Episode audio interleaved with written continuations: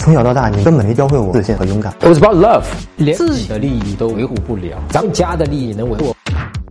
你好，郑哥，我有件事情想咨询一下，就是有一个女孩，我和她认识了大概有三四个月，嗯，起初那个女孩呢，还对我有一些好感，直到有一次我发现她和一个男性的朋友在公园里跑步，然后我就有一点负面的情绪，然后给他说了一些消极的话，然后我们微信上就。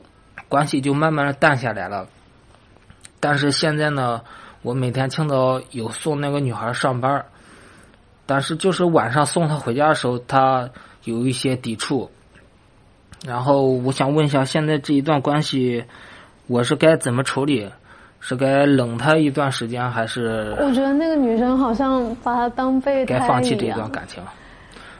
你跟他现在的这个真正的问题，我听下来有几个啊？第一个是你说有三四个月了，但是三四个月怎么到现在还是这样的一个亲密度呢？这个就要去反思的，或者说这个就要复盘的。也就是说之前怎么没有办法很顺利的推进到和他的一个关系，对吧？所以这个你看到没有？就是我刚才讲到的，就是说你可能前面三四个月这个事情，就是关键的问题，咱们没有去搞明白。那么第二条的问题是在于说，这个姑娘跟另外一个男生去一起去跑步，他们到底是什么样一个关系，对吧？如果我是你，我第一件事情要确定的，这个女生还是不是单身？我一直讲觉自心这个事情啊，就是你现在跟她的关系里面真正的核心不是操作层面的，而是你内心层面的。当时我们讲到了这个，你可能两三个礼拜就应该跟他推进关系，都明确了这个关系的这个事儿停在哪儿了？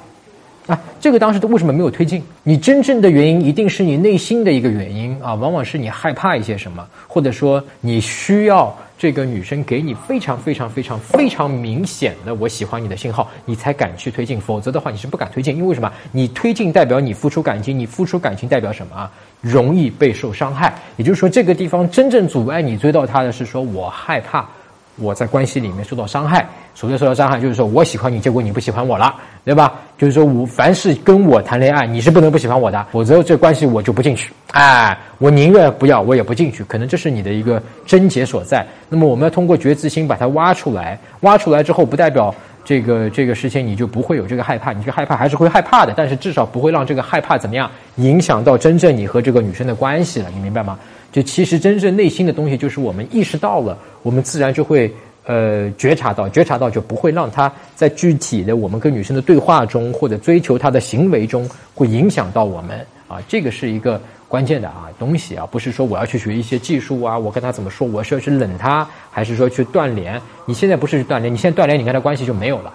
你明白吗？你现在绝对不是断联。如果硬要用挽回他教程里的那个东西的话，你可能现在是半线联，好不好？他这种行为就真的像自己骗自己，然后觉得他做多一点，女生就会被他打动。